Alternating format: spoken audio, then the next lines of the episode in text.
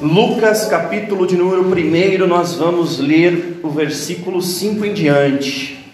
Glória a Deus. Amém? Glória ao teu nome, Senhor. Aleluia. Aleluia, gente.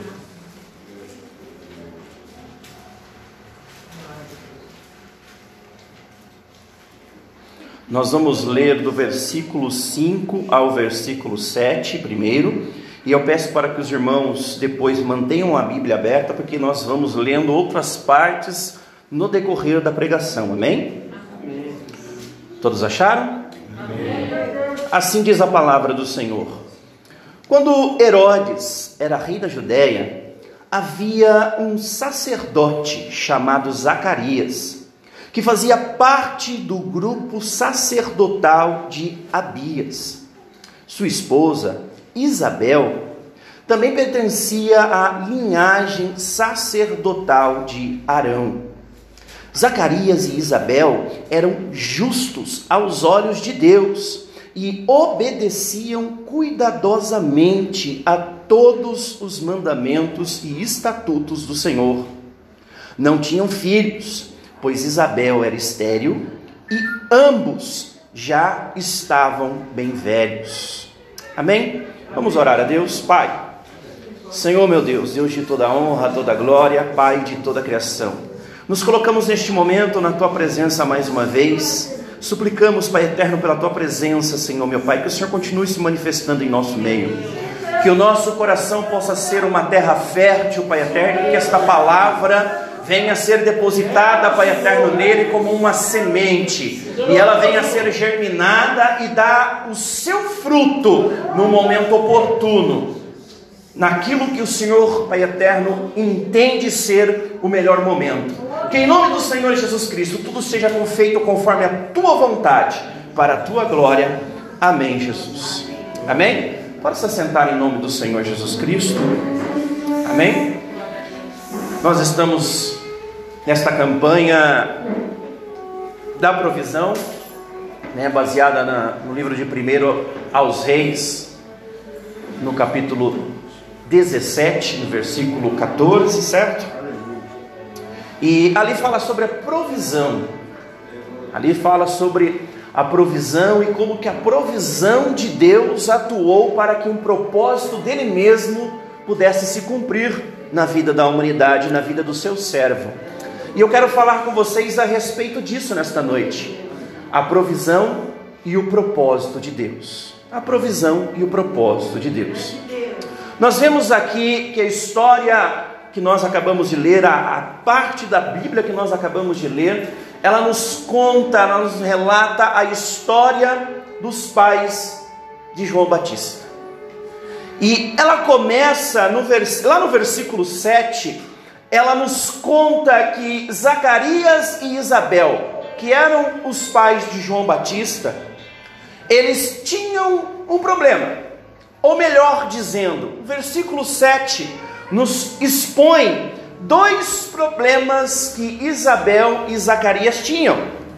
Eles, além de não poderem, não poder ter filhos, pois Isabel era estéril, os dois estavam com uma idade muito avançada.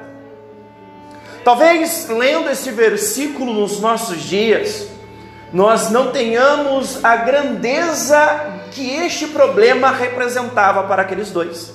Pois hoje nós temos recursos que nos ajudam, num caso de uma idade mais avançada, ou até mesmo de uma esterilidade, um casal a ter filhos. E somos também contaminados porque hoje ah, um casal é comum ele optar por não ter filhos. Mas esta não era a realidade no primeiro século, na época do segundo templo.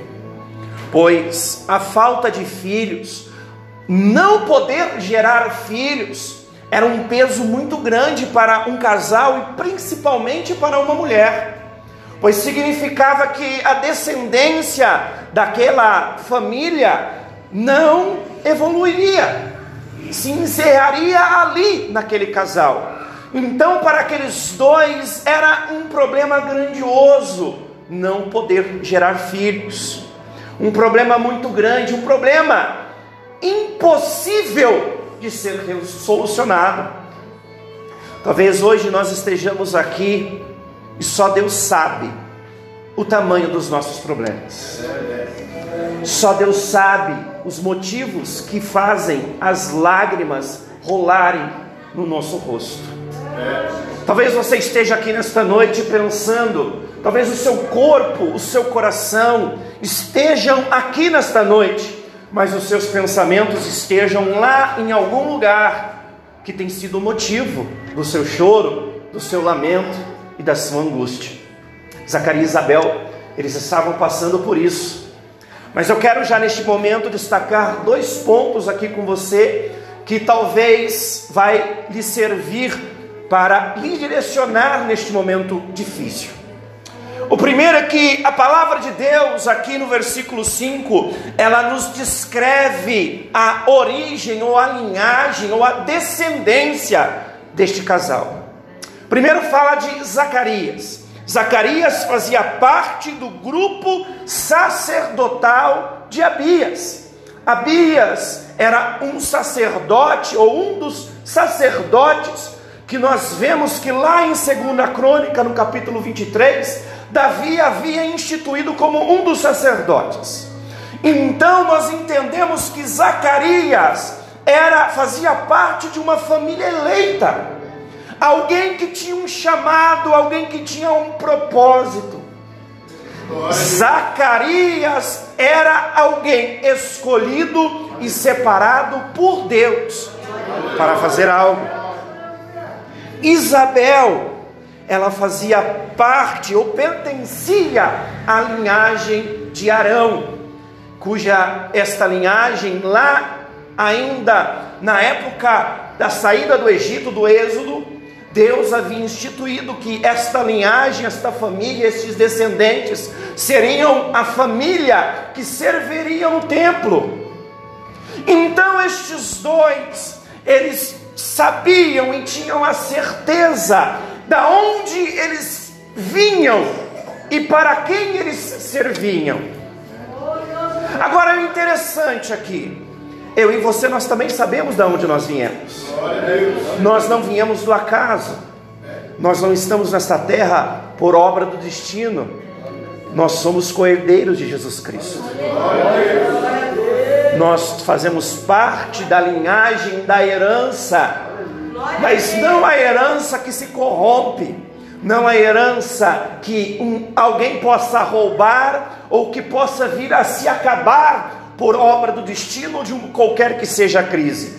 Nós fazemos parte da linhagem da herança eterna, a linhagem da herança instituída por Jesus Cristo na ressurreição.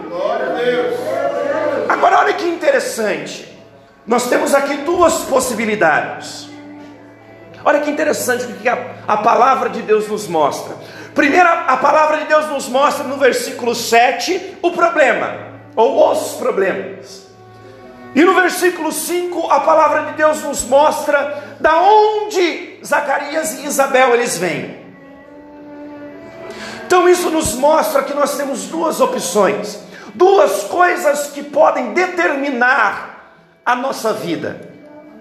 São elas os nossos problemas ou a certeza de onde nós viemos?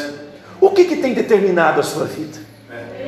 O que, que tem direcionado a sua vida? O que, que tem impulsionado você? São os seus problemas, as suas aflições, as suas tristezas? Será que tem feito mais valor na sua vida as lutas que você tem enfrentado os choros que você tem vivido? Será que você tem dado mais importância para todas as vezes em que você teve que chorar, teve que gemer? Ou será que você tem a certeza dentro do seu coração da onde você vem e para quem você serve? Isso é importante. Isso é extremamente importante, sabe por quê? A palavra de Deus nos responde.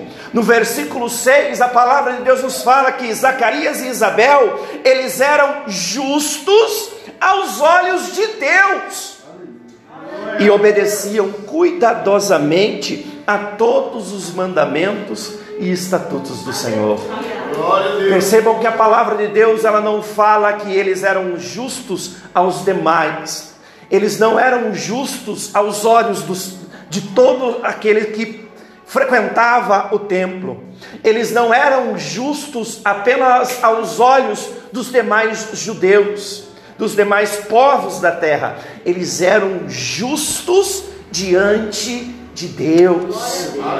E só é justo diante de Deus aquele que sabe da onde que ele veio e para onde ele vai. Pois desta maneira a luta, a dificuldade, o problema, a aflição não irá detê-lo.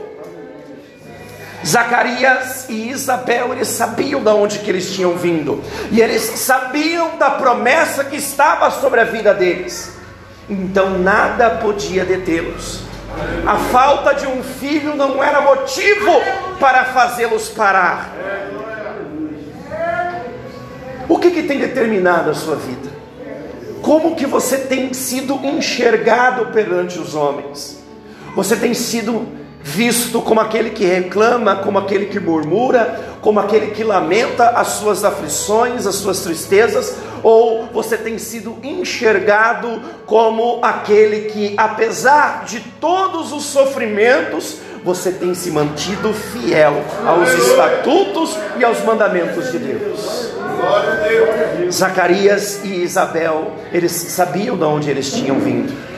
E aí nós vamos para o versículo 8 que diz o seguinte: certo dia, Zacarias estava servindo diante de Deus no templo, pois seu grupo realizava o trabalho sacerdotal, conforme a escala. Foi escolhido por sorteio, como era costume dos sacerdotes, para entrar no santuário do Senhor e queimar incenso. Olha que interessante. Então, nós vemos que eles não se deixavam ser determinados pelas lutas que eles estavam enfrentando. Antes disso, eles sabiam de onde que eles tinham vindo e para onde eles iam. E eles eram fiéis diante de Deus. E o porquê que isso é importante? A palavra de Deus nos responde. Porque quem anda conforme a lei de Deus, quem se reconhece dentro da promessa de Deus, continua a servir a Deus mesmo em meio à luta. Zacarias, ele estava dentro do templo, servindo a Deus e queimando incenso na presença de Deus. Percebam que ainda não havia sido feita promessa nenhuma para Zacarias. Nenhum anjo, nenhum profeta, nenhum sonho, nada havia se revelado a Zacarias concernente ao livramento da sua prova. Ele ainda estava enfrentando o seu sofrimento, mas isso não o impediu de continuar a servir a Deus, de continuar cumprindo com o seu propósito. Ele continuava a ir na presença de Deus, dentro do santuário de Deus, queimando o incenso. E a queima do incenso representava a adoração do povo que subia como um cheiro suave até a presença de Deus. Glória a Deus. O seu clamor tem subido até a presença de Deus. Meu Deus, aleluia. A sua adoração tem chegado até a presença de Deus? Ou será que a sua murmuração e a sua reclamação tem chegado até o trono da graça do Senhor? Precisamos nos reconhecer dentro dessa história. Precisamos nos reconhecer dentro dessa narrativa bíblica. Quem nós somos? Nós somos aqueles que permanecem queimando o nosso incenso diariamente, costumeiramente, apresentando a nossa adoração como um cheiro suave na presença de Deus? Ou será que nós vamos passar a nossa vida inteira aqui nesta terra reclamando dos nossos problemas e das nossas aflições? Zacarias e Isabel eles escolheram a boa parte aquela parte que jamais lhes foram tiradas, muito pelo contrário, a parte que continuamente queimava diante da face de Deus. O seu louvor tem que continuar subindo, igreja. O nosso louvor tem que continuar subindo até a graça de Deus. A nossa adoração tem que continuar subindo até a presença de Deus, para lá ela interceder ao nosso favor. Zacarias, ele não deixou de adorar ao seu Senhor, ele não deixou de servir a Deus em nenhum momento. Glória a Deus. Como é triste ver que em nossos dias, muitos de nós temos nos deixado enfraquecer por causa das lutas e temos parado no meio do caminho. Verdade. Temos desistido de viver as promessas e as provisões que Deus nos garante através da Sua palavra. Mas graças a Deus que nos dá a vitória através de Jesus Cristo, nosso Senhor e Salvador, pois ainda há uns remanescentes, como esta igreja, que não se deixa abalar pelas lutas, pelas dificuldades, pelos problemas, antes continuamente apresenta a sua adoração. E o seu louvor na presença de Deus. E aí, continuando a palavra, a, a Bíblia do Senhor, a palavra do Senhor nos fala no versículo de número 10 que enquanto o incenso era queimado, uma grande multidão orava do lado de fora. Olha a importância da oração. Olha a importância da oração. Havia alguém dentro do templo do Senhor adorando ao Senhor, fazendo com que a adoração, como um cheiro suave, chegasse até a presença de Deus. Enquanto isso acontecia, enquanto Zacarias servia dentro do templo, havia um povo lá fora que orava continuamente, que apresentava um clamor na presença de Deus, que intercedia em favor de todos. E quando eu digo todos, eram todos, inclusive pelos problemas que Zacarias também estava enfrentando. E deixa eu te falar uma coisa: não há nada mais poderoso do que a oração de um crente. Talvez um louvor bem cantado, ele agrade a Deus. Talvez uma palavra, uma pregação eloquente, ela também agrade a Deus.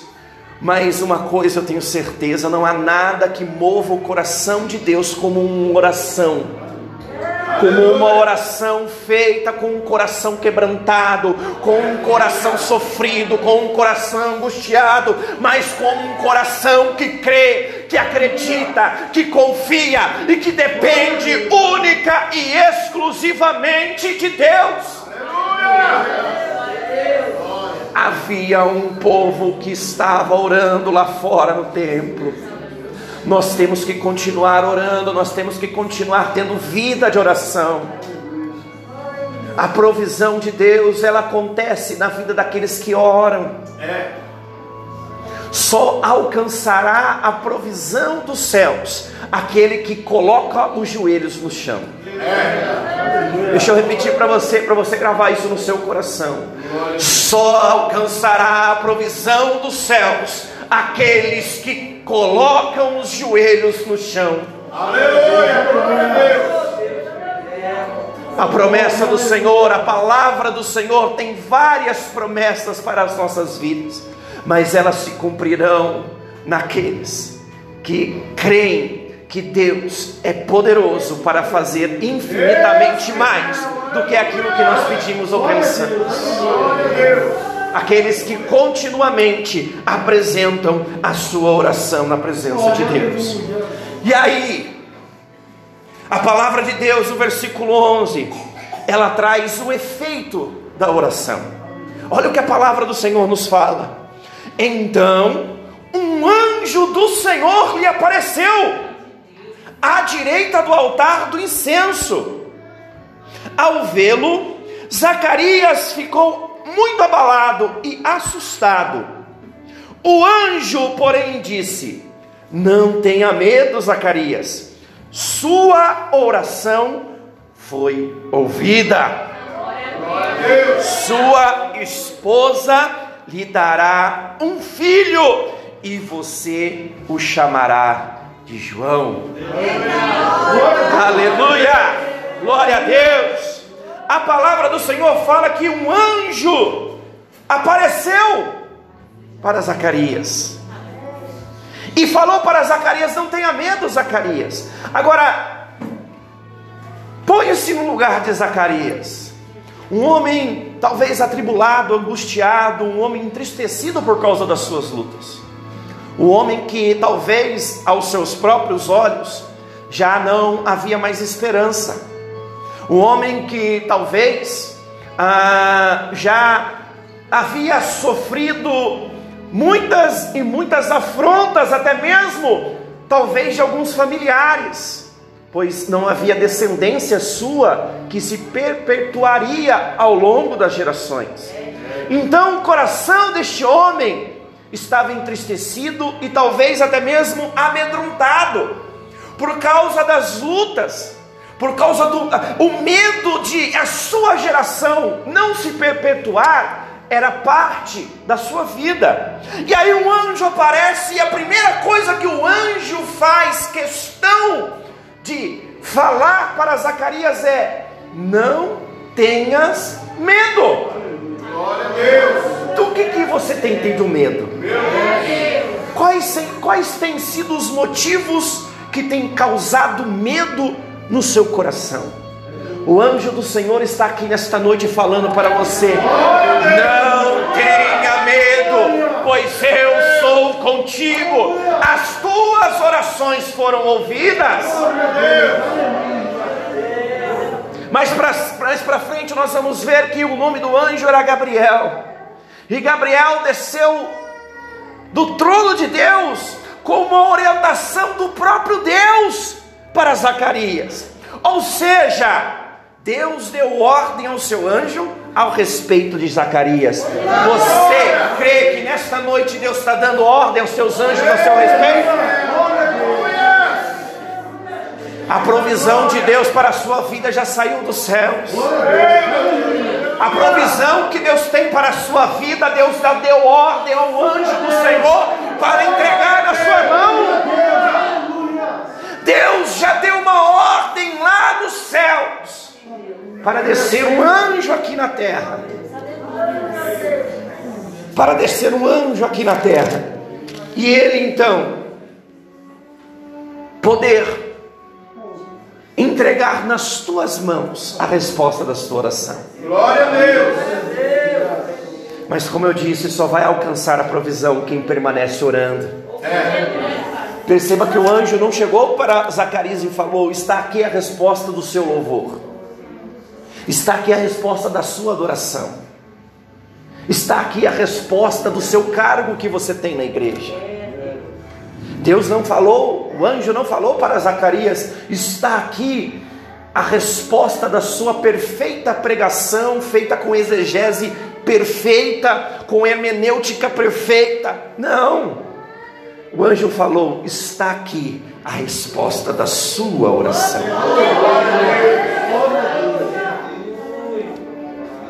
Eu acho lindo isso na palavra do Senhor.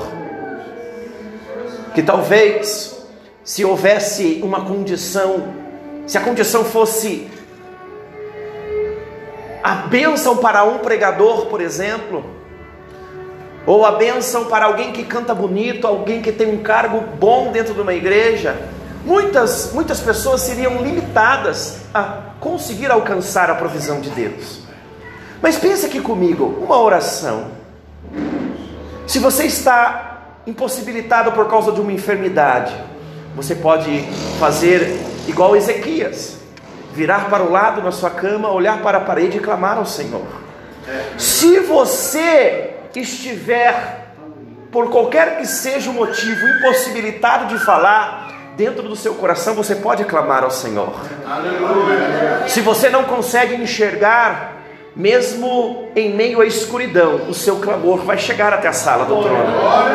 Não existe limitação para a oração, não existe limite para receber a provisão do Senhor. A única condição é oração, é orar, é clamar, é buscar a presença de Deus.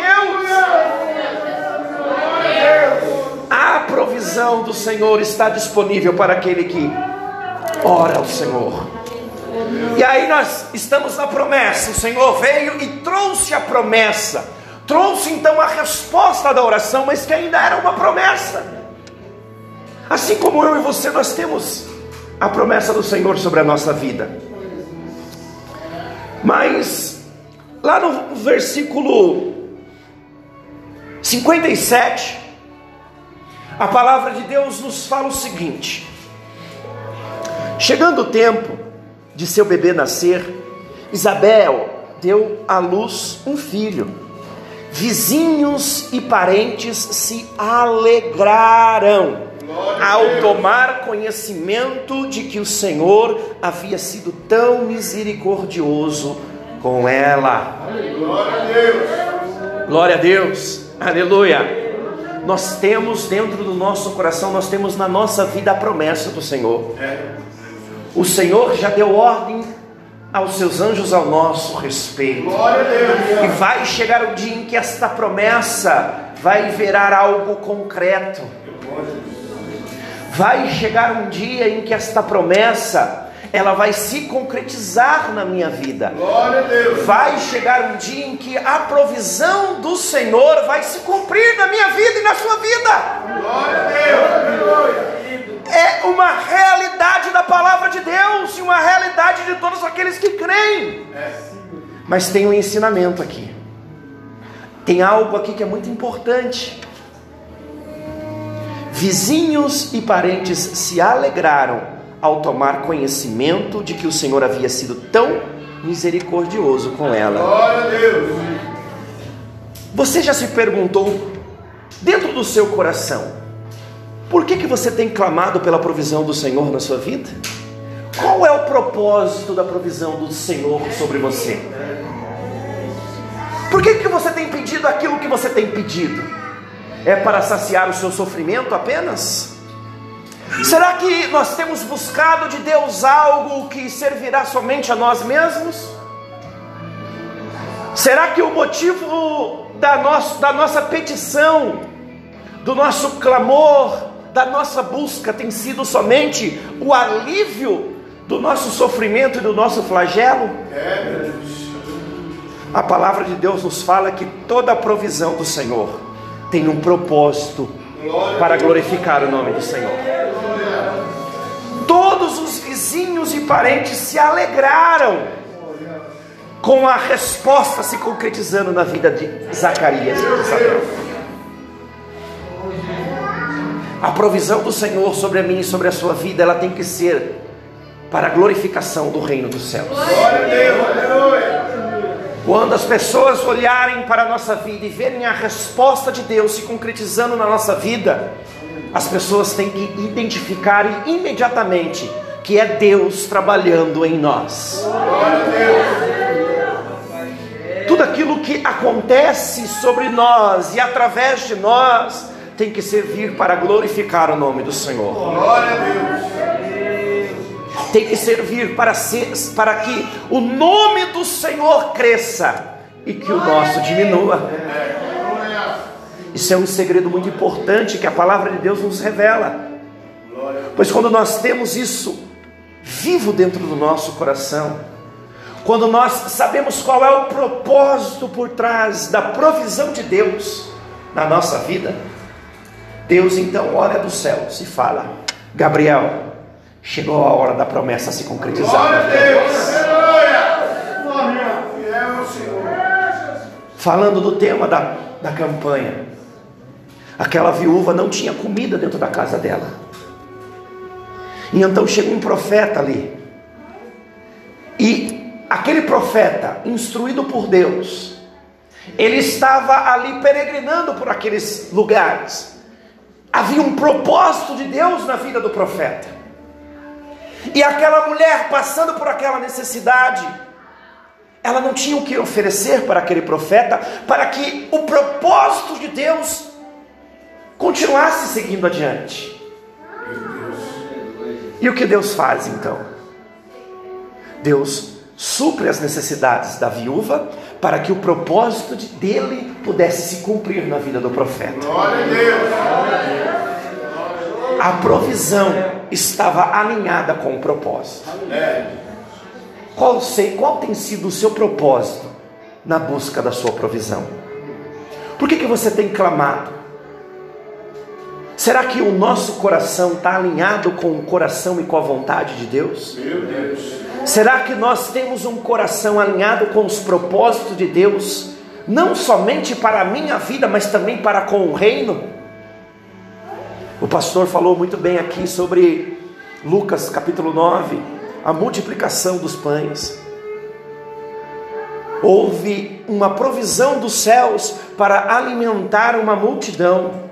E aquele menino que trouxe aqueles cinco pães e dois peixinhos, ele trouxe aquilo ali para ele, e para que aquilo pudesse ser multiplicado, para que a provisão de Deus pudesse se chegar ali naquele lugar, aquele menino tinha que estar com o coração alinhado com o propósito de Deus.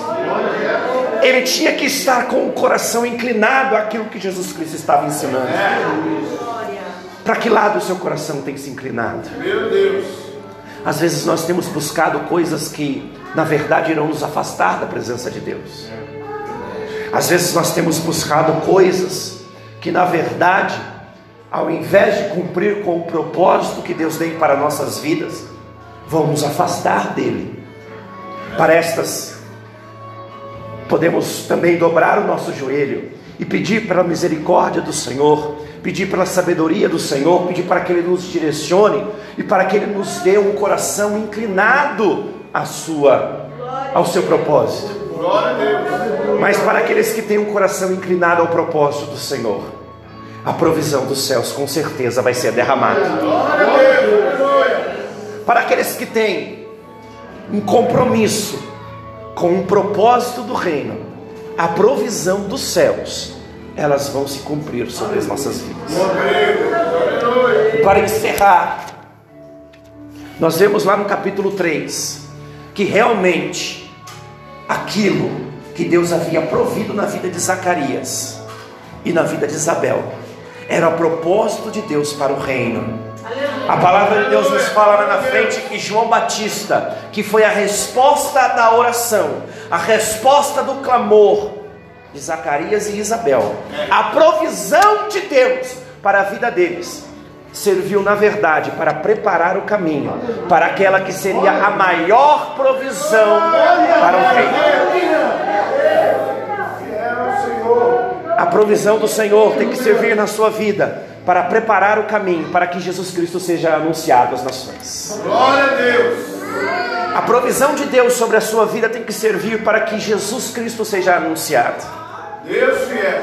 A provisão de Deus sobre a sua vida tem que servir para que Jesus Cristo seja adorado, seja glorificado, para que as boas novas da salvação possam ser anunciadas a todos aqueles que estão necessitados neste mundo. Glória a Deus. Que nós possamos, em nome do Senhor Jesus Cristo, que nós possamos estar alinhados com este propósito de Deus. Que nós possamos cumprir a grande comissão do Senhor Jesus Cristo, que é anunciar o seu reino, para que desta forma, cumprindo o seu propósito, a provisão de Deus possa se cumprir na minha e na sua vida. Glória a Deus. Aleluia. Eu tenho certeza absoluta que nesta noite, se você tiver o seu coração inclinado ao propósito de Deus, anjos do Senhor irão chegar até o seu coração e irão confirmar dentro do seu coração todas as bênçãos e todas as respostas que você tem clamado a Deus. Deus. Deus vai depositar no seu coração, a partir do momento em que você estiver com Ele inclinado ao propósito dele, Deus vai depositar no seu coração a certeza de que a provisão dos céus ela está sobre a sua vida. Glória a Deus. Amém? Glória a Deus. Que o Espírito Santo do Senhor continue falando poderosamente em cada coração. Eu quero fazer uma oração com a igreja nesta noite, em nome do Senhor Jesus Cristo. Amém? Peço que todos fiquem em pé em nome do Senhor Jesus. Quero pedir para que o pastor venha até aqui à frente em nome do Senhor Jesus. Amém? Que ele, como um anjo da igreja, que ele ore junto comigo. Porque uma coisa que eu aprendi, irmãos, que não tem nada mais poderoso do que a oração do pastor para as suas ovelhas. Uma coisa que tem contaminado o povo, o rebanho de Deus, é que nós temos buscado fora do rebanho palavra, oração, nós temos buscado fora do rebanho algo que nós imaginamos que dentro do rebanho não tem. Mas eu tenho certeza que a provisão do Senhor, ela passa pelo anjo da igreja. Aleluia. Glória a Deus. A provisão que Deus tem para o rebanho passa pelo pastor. Então, eu tenho certeza absoluta que a oração do seu pastor sobre a sua vida, intercedendo por você, ela tem muito poder. Ela pode muito em seus efeitos.